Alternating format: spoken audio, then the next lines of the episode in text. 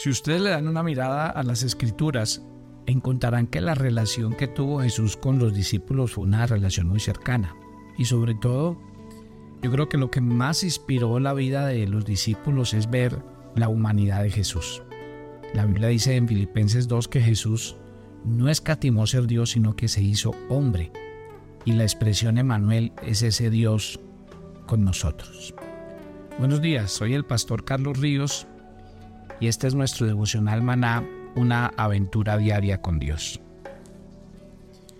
¿Por qué hago referencia a la humanidad de Jesús? Porque yo creo que eso tuvo mucho impacto sobre la vida de los discípulos, desde varios puntos de vista. ¿Por qué? Primero porque los discípulos estaban tratando con una persona, de carne y hueso. Una persona que daba fe de cualquiera de las cosas que cualquier ser humano puede vivir. Jesús Jesús experimentó en su ministerio, y lo leemos en las páginas de la Biblia, experimentó tristeza, experimentó traición, sintió hambre, sintió sueño. Y entonces ese es un punto muy importante para los discípulos en contar que estaban tratando con Dios, pero también con un ser humano que los entendía 100% en sus sentimientos, emociones, expresiones. Ahora, no olviden una cosa, Jesús al hacerse hombre entró en las limitaciones de los hombres. Y es, por ejemplo, no poder estar en todas partes a la misma vez. Dios es omnipresente, Dios está en todas partes, pero Jesús hecho hombre, como hombre no podía hacer eso. Miren que cuando Jesús se fue a ir, le dijo a los discípulos, les conviene que yo me vaya, ¿Por qué Jesús dijo esa expresión para luego decir, y como me voy, les voy a dejar otro consolador? O sea, a otra persona igual que él. La promesa que dejó Jesús cuando hizo el mandato último de la gran comisión en Mateo 28 del 18 al 20, Jesús le dijo a los discípulos que fueran, que predicaran el Evangelio, que nos bautizaran, que les enseñaran, pero terminó diciendo, yo estaré con ustedes todos los días hasta el fin del mundo. ¿Y dónde se cristalizó esa promesa? En el Espíritu Santo. ¿Por qué? Porque al irse Jesús nos dejó al Espíritu Santo. Y al dejárnoslo, obviamente, el Espíritu Santo como Dios es omnipresente y está en todas partes. El Espíritu Santo viene a guiarnos y a dirigirnos. Entonces, ¿qué es importante para un cristiano? Cuidado con la expresión que ustedes se van a encontrar en la calle o en ciertas personas que le van a decir que el Espíritu Santo es una fuerza. No, vamos a hablar de dos cosas fundamentales esta mañana. Vamos a hablar del Espíritu Santo como persona y el Espíritu Santo como Dios. Y eso nos va a llevar, primero, a refutar la idea de que el Espíritu Santo es una fuerza y en segundo lugar que el Espíritu Santo es una paloma. El Espíritu Santo la Biblia nos enseña que es una persona, ya que se le atribuye una personalidad, como también sucede con el Padre y con el Hijo. Nuestro Señor Jesucristo mismo se refirió al Espíritu Santo designándolo como una persona, pues posee intelecto, sentimientos y voluntad. Y lo vamos a mirar. Hablemos de esto. Mire que si usted lee Romanos en el capítulo 8, versículo 27, dice que el Espíritu Santo conoce las intenciones del corazón, los pensamientos del ser humano y que nada se puede esconder de él. ¿Se acuerdan cuando el salmista lo decía? El salmista en el Salmo 39, muy inspirado, decía, ¿A dónde huiré de tu espíritu? ¿A dónde huiré de tu presencia? El Espíritu Santo es omnisciente, Él lo sabe todo. Entonces cuando uno tiene una relación con el Espíritu Santo y entiende su tarea en nuestras vidas, uno sabe que uno a Dios no le puede esconder nada. El mismo Señor en el Salmo dice, no está la palabra en tu boca y ya sé lo que vas a decir. El Espíritu Santo conoce, y ojo pues con esto, conoce las intenciones. A veces el problema de la gente no es lo que hace o deja de hacer, sino la intención, la motivación Y si alguien sabe de eso es Dios porque Dios conoce lo más profundo del corazón del hombre. A Dios no lo podemos engañar. Sigamos hablando del Espíritu Santo como persona. Dice que Él ejerce su voluntad de manera inteligente y con absoluto conocimiento de lo que hace. Mire que el Espíritu Santo guió a los discípulos que iban a predicar a una parte, por allá en Hechos capítulo 16 dice que les, ellos iban a predicar a un lado y el Espíritu Santo los llevó a que predicaran en otro lugar. ¿Por qué? Porque el Espíritu Santo hace eso. Tiene voluntad. Como Dios puede dirigirnos hacia un propósito y hacia un plan divino. Entonces por eso cuando el Espíritu Santo nos guía, ¿a qué nos guía? A la voluntad de Dios, a la voluntad de nuestro Padre. También dice que el Espíritu Santo posee sensibilidad, sentimientos. ¿Se acuerdan yo les decía ayer, el Espíritu Santo, a diferencia del Antiguo Testamento, ya no se va. Porque en el Antiguo Testamento el Espíritu Santo era quitado de las personas cuando cometían un pecado o cuando le fallaban a Dios. Bueno, en el Nuevo Testamento el Espíritu Santo no se va, pero ojo con esto. Efesios 4:30 dice, y no contristéis al Espíritu Santo de Dios. Eh, contristar es entristecer. O sea que el Espíritu Santo como persona tiene esa sensibilidad de verse eh, muchas veces que nosotros lo relegamos, lo hacemos a un lado.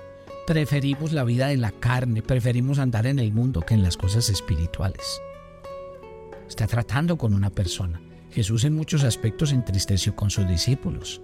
Cuando en Getsemaní los llevó a orar y se quedaron dormidos, Jesús se entristeció y en muchos casos se entristeció de que no le entendieran las palabras que él les decía y que no tuvieran prioridades claras. Si ven que estamos tratando con una persona, así como Jesús trataba con los discípulos y los discípulos con Jesús, así nosotros tratamos con el Espíritu Santo con una persona que nos entiende y que mire, se entristece, que puede ser apagada, que puede ser limitada porque Él quiere hacer muchas cosas en nosotros. El Espíritu Santo habla, habla. Y otra vez, el caso de Hechos 13, donde el Espíritu Santo le habló a los discípulos y les dijo, no vayan aquí, sino que vayan allá.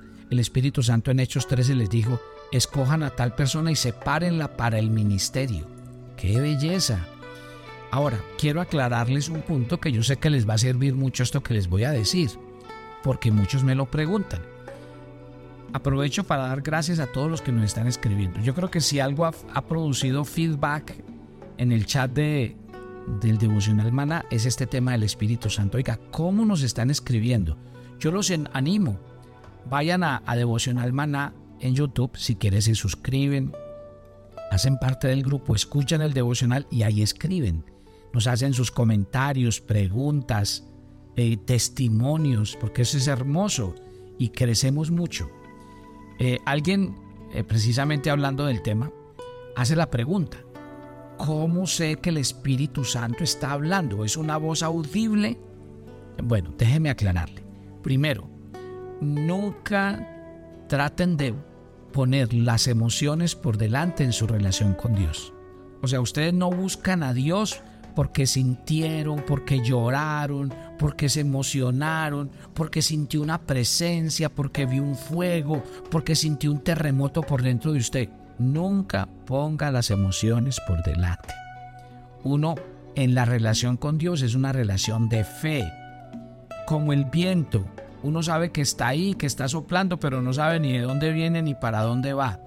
Dios es espíritu, no espere nada raro, nada extraño, simplemente en su convicción usted sabe que Dios lo está guiando hacia su voluntad, hacia su palabra. ¿Cómo habla el Espíritu Santo? Bueno, les voy a contar personalmente. Por ejemplo, yo personalmente busco mucho la voz del Espíritu Santo en las escrituras diarias. Como yo me levanto todos los días a leer la Biblia, yo le digo antes de abrir la Biblia, le digo, Espíritu Santo, háblame. Espíritu Santo, abre los ojos de mi entendimiento para que yo no lea la Biblia como la leo todos los días, sino que siempre que lea, así haya leído este pasaje cien veces, tú tengas algo para decirme. A veces siento impresiones del Espíritu Santo, siento que el Espíritu Santo me guía hacia un camino, hacia tomar una decisión. Entonces, si ven, no esperen una voz, Hay gente que cuenta que ha oído una voz y eso tampoco está mal. Pero insisto, lo importante es que ustedes mantengan una línea de fe, pero lo que sí quiero decirles es que el Espíritu Santo como persona habla y sigue hablando. Lo otro, Romanos 8:26 dice que a veces, y este me encanta, porque el Espíritu Santo como persona no, a veces no sabemos orar. Y Romanos 8:26 dice que el Espíritu Santo nos enseña a orar como conviene.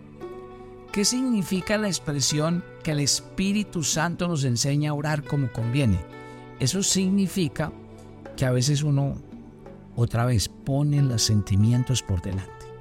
Yo oigo a la gente decir, Señor, oro por este niño, es que es una, una criatura, es indefensa, es una persona que no comete nada. Yo te pido que la sanes. No ore con emociones, ore con fe. Ore creyendo en la obra de Cristo en la cruz. Y uno a veces es muy sentimental cuando ora. Eh, yo les he contado historias. Uno a veces lo más humano es que si alguien está enfermo, no ore para que se alivie y, se vaya la enfermedad. Y otros casos para que si está muriendo, pues no se muera. Pero uno a veces no sabe cuál es la voluntad de Dios con una persona. Y por mucho que oremos, eh, la voluntad de Dios se va a cumplir en esa persona. Entonces por eso es que ahí cuando dice el Espíritu Santo intercede, ¿qué quiere decir? Que el Espíritu Santo nos va a guiar a hacer la oración correcta. Uno a veces ora por una cosa y sucedió y no sigue orando igual, ¿no? Cada cosa, cada momento, cada etapa, cada persona es diferente.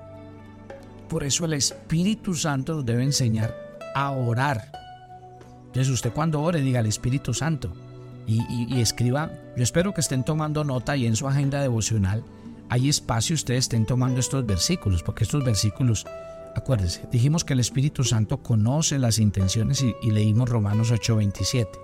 Dijimos que ejerce voluntad y leemos 1 Corintios 12, 11. Que el Espíritu Santo es sensible y tiene sentimientos, Efesios 4:30 que el Espíritu Santo habla, Apocalipsis 2.7 y Hechos 13.2, y que intercede, Romanos 8.26. Otra cosa que hace el Espíritu Santo como persona, testifica. O sea, da testimonio de la verdad. Dice Juan 15.26 que cuando el Espíritu Santo venga, Él nos guiará a toda la verdad. Entonces, ¿qué habla el Espíritu Santo? La verdad de Dios, la verdad de, Jesús. ¿Qué hace el Espíritu Santo cuando dice que, como persona testifica?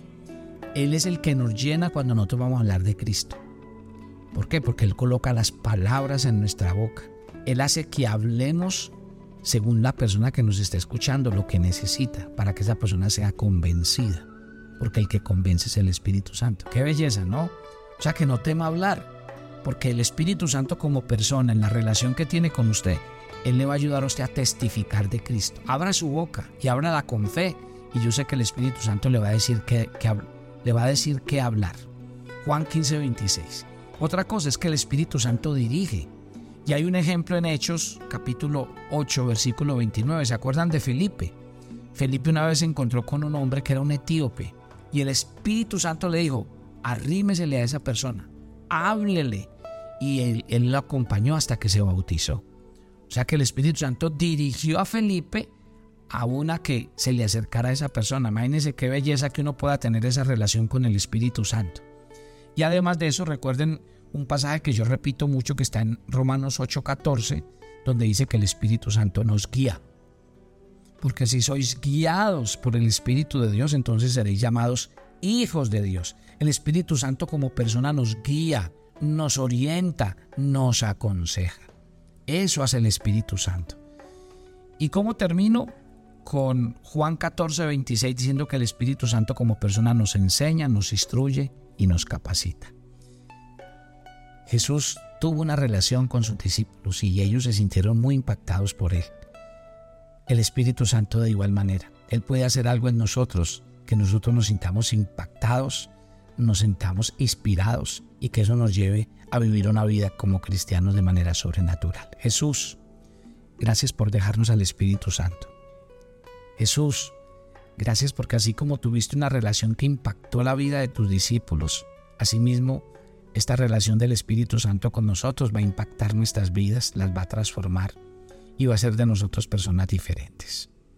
Querido Espíritu Santo, permítenos entender que tú sigues sigues teniendo toda sensibilidad, sigues hablando, sigues intercediendo, testificando a través de nosotros, dirigiéndonos, guiándonos, enseñándonos e instruyéndonos. Aquí está esta familia de Maná. Levantamos esta mañana las manos y le decimos al Espíritu Santo, aquí estamos, dispuestos a que nos hables, nos guíes, nos enseñes e instruyes en el camino de la verdad. Nos encomendamos a ti y pedimos tu bendición en Cristo Jesús. Amén y amén. Y yo los espero mañana en nuestro viernes de oración hermana. Bendiciones para todos. ¿Quieres recibir todos nuestros audios de lunes a viernes? Escríbenos a nuestro WhatsApp más 57 305 220 5599. También puedes unirte a nuestra comunidad en WhatsApp dando clic en el enlace de la descripción de este video. Te invitamos a unirte a nuestra comunidad. Toma tu agenda devocional, maná. Hoy es el día 60 en nuestra agenda y el pasaje sugerido para la lectura en tu devocional personal el día de hoy es Colosenses 4 del 7 al 9. Comunicar las maneras en las que Dios obra en nuestras vidas anima y motiva a otros. Por eso hoy ora, pídele dirección al Espíritu Santo y decide contar un testimonio de tu vida para que otros sean animados en su fe. Te invitamos ahora a que respondas las preguntas que encuentras en tu agenda que te llevarán a conocer cada vez más a Dios y crecer en tu vida espiritual. Y para confirmar tus respuestas, visita nuestra cuenta de Facebook Devocional Maná o nuestra página web devocionalmaná.com.